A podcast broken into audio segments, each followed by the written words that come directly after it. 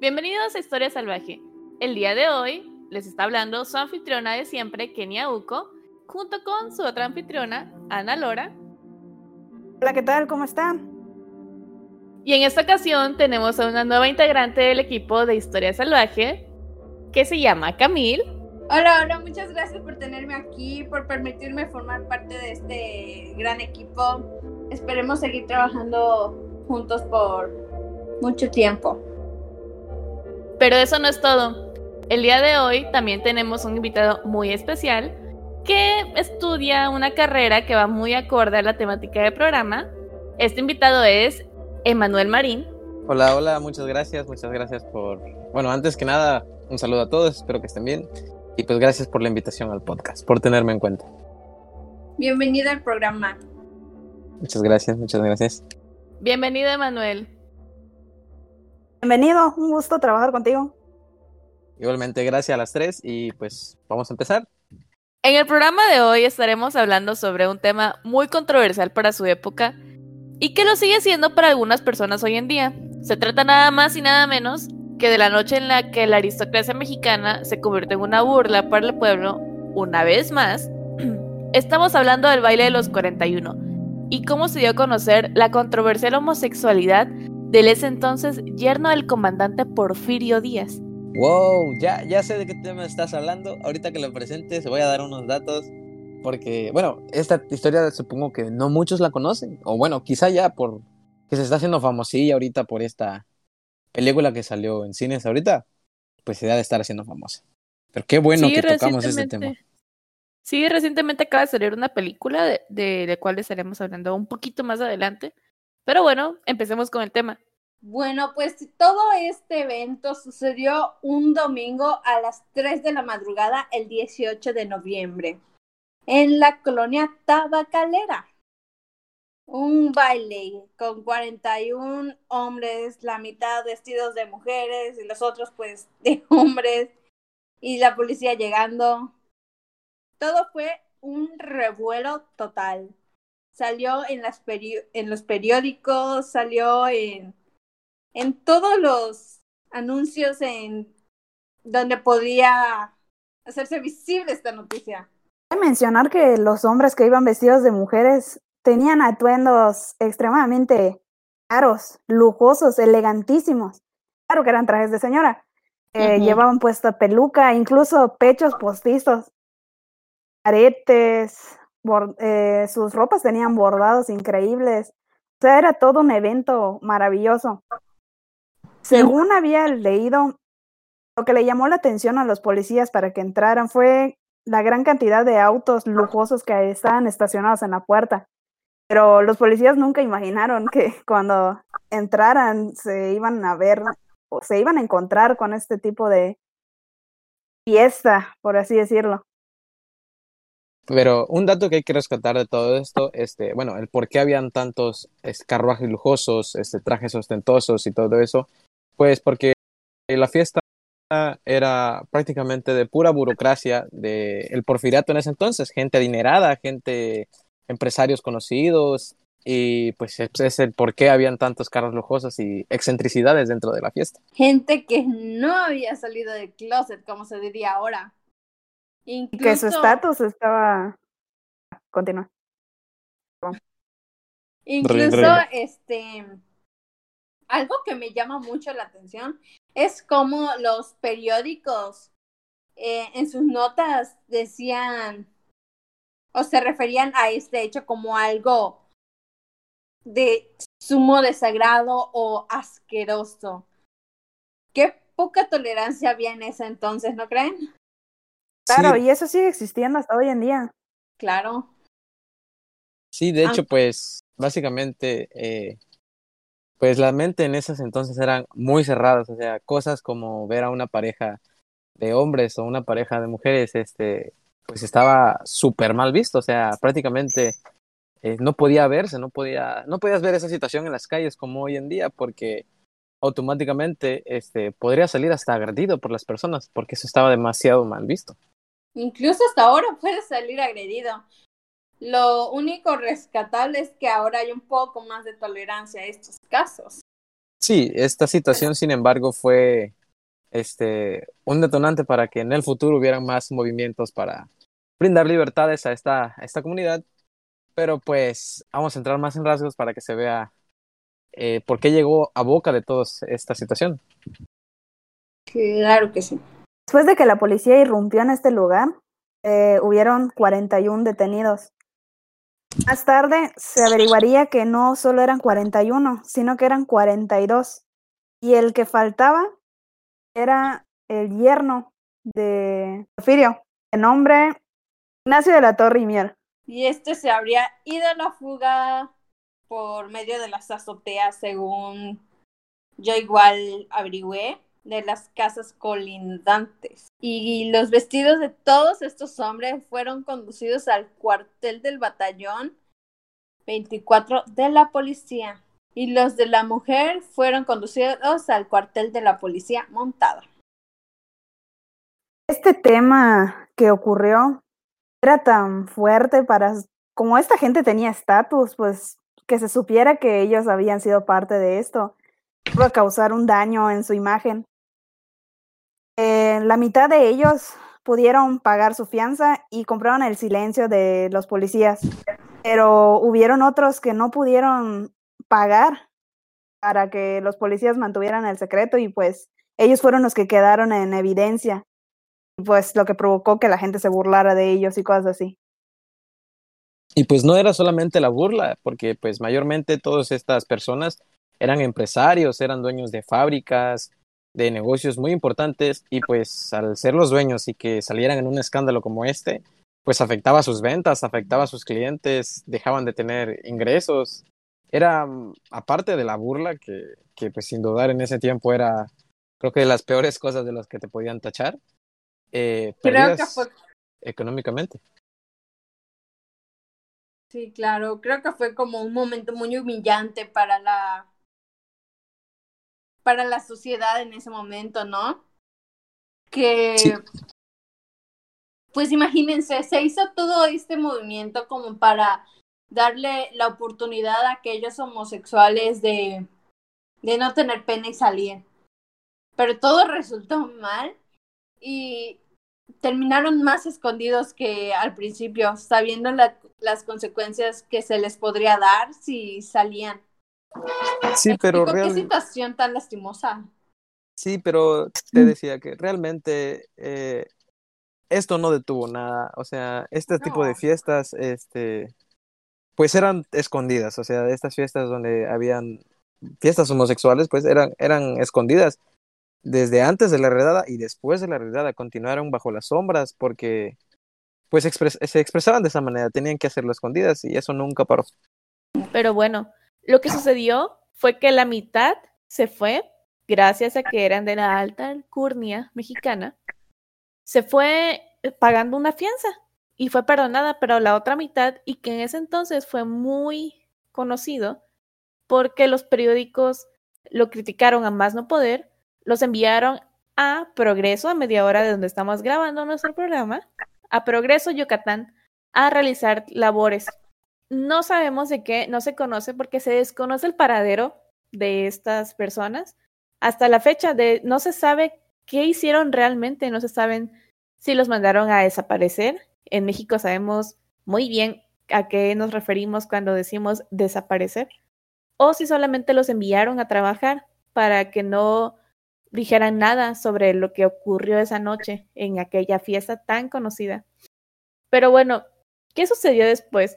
Ignacio de la Torre Mier fue un personaje muy conocido, además de ser el yerno de Porfirio Díaz, que de hecho por eso fue que surgió su fama. También era muy conocido por ser un gran comerciante. Oye, y después de todo este escándalo, no hubo ninguna especie de divorcio, o sea, aparte de este, de que vivían como que separados, no, no hay conocimiento si hubo divorcio o algo así. Nunca se divorciaron. La verdad es que Amada hasta el fin de la vida de Ignacio estuvo casada con él. Y es curioso porque, mira, pasaron Oye, realmente, ¿cómo, ¿cómo murió Ignacio? Uy, mira, aquí te va una, una historia dentro de esta historia. Uy, Resulta que sucede todo esto de lo de la vida de... Miento. ¿Qué sucede todo esto? Del baile los 41 y así pasa la historia, todo el mundo lo tiene tachado como el 42, etc. Pero recordemos que el porfiriato en algún momento tuvo que acabar y con qué culminó con la revolución. Con personajes como Madero, Emiliano Zapata, Pancho Villa, pero ellos fueron parte de la historia de la vida de este señor. Porque ¿qué pasó? Tuvieron que ver en la vida de este señor, porque ¿qué pasó? Resulta que ese señor era un opositor de Madero. Y pues en ese entonces nos andaban con tonterías. Así que lo arrestaron debido a que pues, o sea, lo, de, lo acusaron de difamación y de otras cosas, y aparte de su conocida oposición a Madero, lo arrestaron.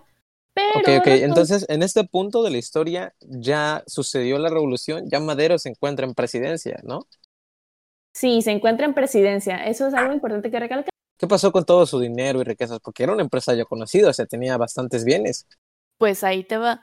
Recordemos que estamos en la época de la revolución y los revolucionarios quieren, pues obviamente, tomar todo para dárselo al pueblo. Pero recordemos que Ignacio era opositor de Madero y en ese entonces se le acusó, de, aparte de ser opositor, de difamación. Así que lo arrestan, pero viene un personaje muy conocido por todos a salvarlo, el cual era Emiliano Zapata. Resulta que Emiliano Zapata hace tiempo tuvo un cierto vínculo con Ignacio ya que fue a trabajar a su hacienda, trabajó ahí como un periodo de seis meses más o menos, y luego se regresó a Nenecuilco, un poco enojado debido a la condición en la que trabajaban en la hacienda de Ignacio. Él pensaba, bueno, no pensaba, él estaba seguro de que las condiciones de la hacienda de Ignacio eran mucho mejor que las del resto del país, que la de los rancheros, pero bueno, eso los mantuvo en un vínculo, no precisamente una amistad, pero sí había algo ahí. Resulta que Zapata, muy buena onda, lo saca de la cárcel eh, cuando lo metieron por primera vez, pero nuestro querido Ignacio de la Torre no aprendió su lección. Luego, pues, comete otras cosillas por ahí y Zapata le dice, ¿sabes qué? No manches, porque se dedicó a traficar maíz el señor. Y Zapata le dijo, mira, ¿sabes qué? Ya estate quieto, otra vez para la cárcel. Ya no lo ayudó, pero esta vez Zapata lo volvió su prisionero personal, lo cual no ayudó del todo a Ignacio, ya que en la cárcel sus compañeros de prisión y los mismos ayudantes de Zapata lo violaron repetidas veces hasta destrozarle la cavidad anal. Wow. O sea, ¿de dónde sacaste este dato? Internet diría Timmy, los padrinos mágicos. No, pero la verdad está en, entre la base de datos. Porque mira, luego, además de que concuerda mucho con la muerte de Ignacio, porque después de todo esto, Ignacio por fin cree ver la luz al final del túnel, aunque no fue así precisamente. Logra escapar de prisión y huir hacia Nueva York, pero desgraciadamente llega a internarse en Nueva York a un hospital y muere debido a hemorroides. ¿Murió por hemorroides causadas por lo que le hicieron en la cárcel? No, no lo especifican de que fue por eso, pero yo me imagino que sí, yo creo que da, o sea, queda la interpretación de cada quien. Yo creo que sí, que fue por lo que le hicieron sus compañeros de, de la cárcel. demasiado. Oye, ¿y a qué edad muere? O sea, porque creo que no ha pasado mucho desde el show de los este de los 41 y esto, ¿a qué edad falleció? Él fallece a la edad de 51 años, pero muere muy joven para la época. Por el contrario, Amada Díaz murió a la edad de 95 años, vivió el resto de sus días visitando a su papá ya que se encontraba en el exilio en París y pagando las deudas de su ahora difunto esposo. Pero bueno, no todo fue gris para Amada. La verdad es que después de recuperarse de una profunda depresión gracias a todo lo que sucedió, los escándalos de su esposo, las deudas, los, los revolucionarios, los carrancistas apiadaron de ella y les devolvieron un poco de las propiedades que tenía Ignacio para que pudiera saldar su deuda. Pero bueno, la Vida Amada fue algo triste. Pero... Tengo entendido que, que Amada falleció mucho tiempo después. Amada falleció hasta los 90 y algo de edad. Sí, como te acabo de mencionar, mencion o sea, mencioné que ella murió hasta los 95 años de edad. Ah, ok, ok.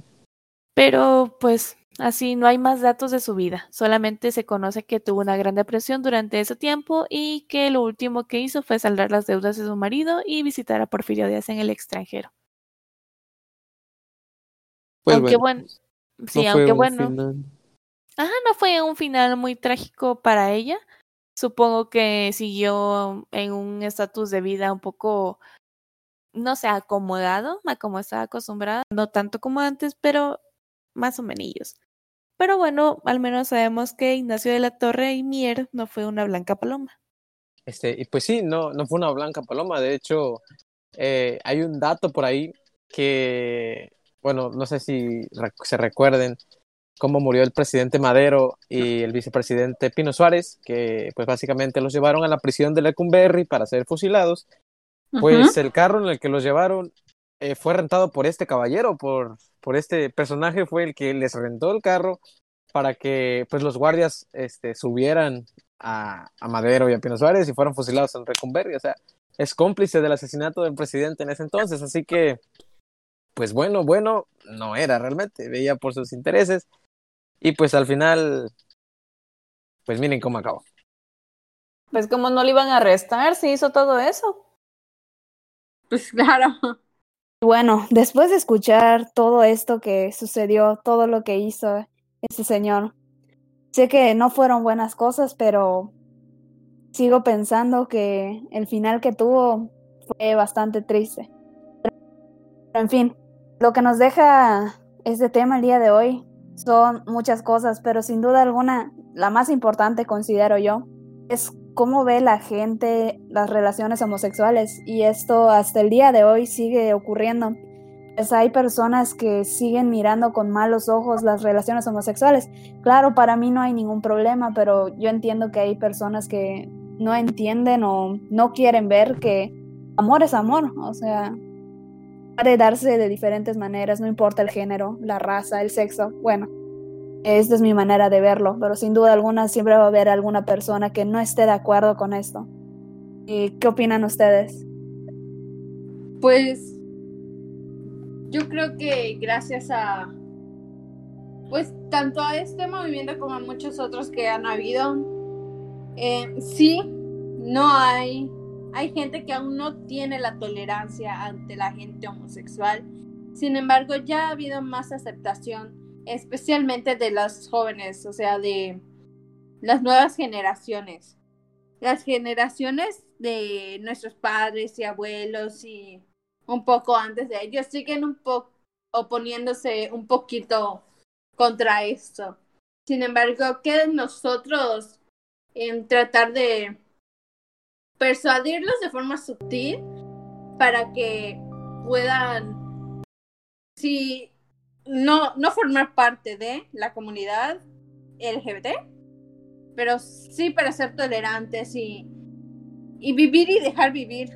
Digo, al final ellas no nos están haciendo nada a nosotros para que nosotros les hagamos algo a ellos. Pues como ya dijeron, este, y como dije al inicio de, de, del podcast, que pues este, este hecho pues fue un punto y aparte. Eh, antes de esta situación no se hablaba de la homosexualidad y después de esto pues estuvo en boca de todos. Eh, esto es uno de los muchos movimientos que pues eh, he podido observar a lo largo de la historia, no solo de México, del mundo. Han habido muchos movimientos que este, involucran a esta comunidad LGBT y que sin duda alguna, para bien o para mal, este, han ayudado. Ha habido un progreso y quizá aún no se llegue a la equidad que desearíamos, que algunos desearíamos que existiera, pero eh, se empieza por algo, por hechos como este que dan de qué hablar y dan mucho que reflexionar. Claro, da mucho que reflexionar. Yo, en lo personal, no me queda una reflexión así tan, tan profunda. Me hizo, se me hizo muy curioso ver cómo esto pasó con alguien tan importante en ese entonces. Sí, hay mucho, ajá, hay mucho contraste, mucho contraste entre lo duro que era la dictadura en ese momento y pues la extravagancia que pues eran estas fiestas, porque no era solo una, esta fue una de muchas, que esta fue la única quizá que se que tuvo importancia porque habían miles y redadas, así como la de en esta ocasión hubieron más, pero pues por el hecho de las personas que estaban involucradas fue que pues explotó esta noticia.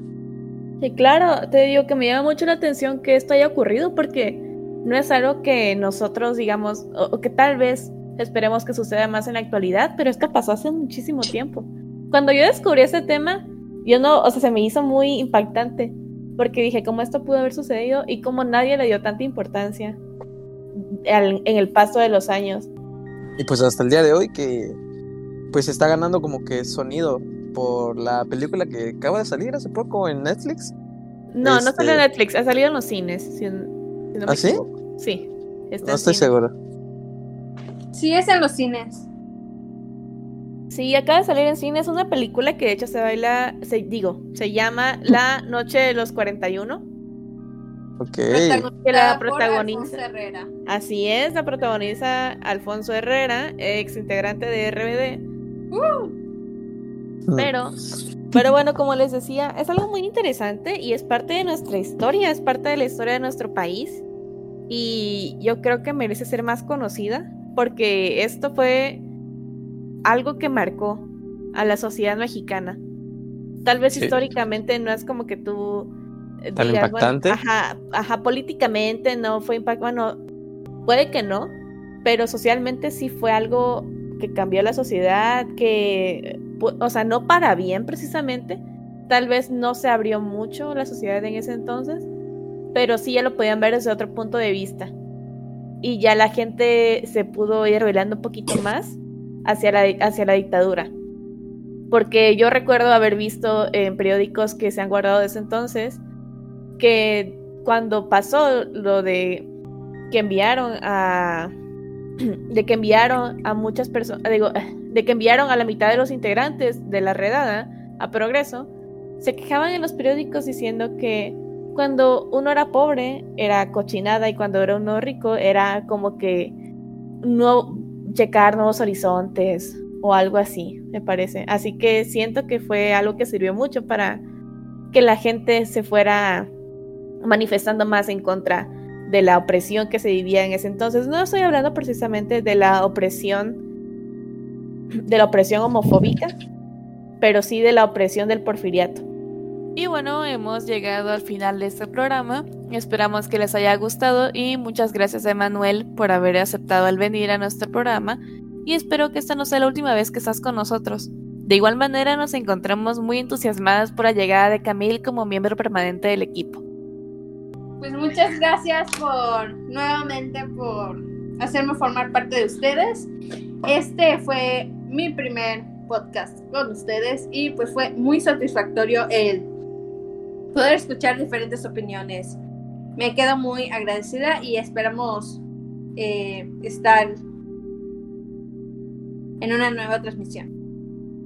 Eh, pues gracias a ustedes por invitarme a, su podcast. La verdad que me la pasé bien, un tema bastante interesante. Mm, aprendí unos datos que desconocía, que esperemos que en algún momento sirvan de algo. Claro que sí. Te esperamos para una próxima edición. Esperamos que no sea en un futuro muy lejano, pero bueno, muchas gracias, Emanuel. Esperemos que así sea. Gracias a ustedes.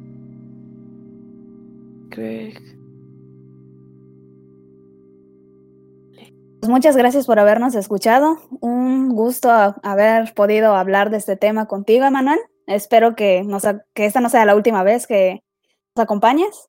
Pues muchas gracias de nuevo a todos ustedes por escucharnos, hablar de historias que pueden ser de su interés y desagrado. Muchas gracias y hasta la próxima.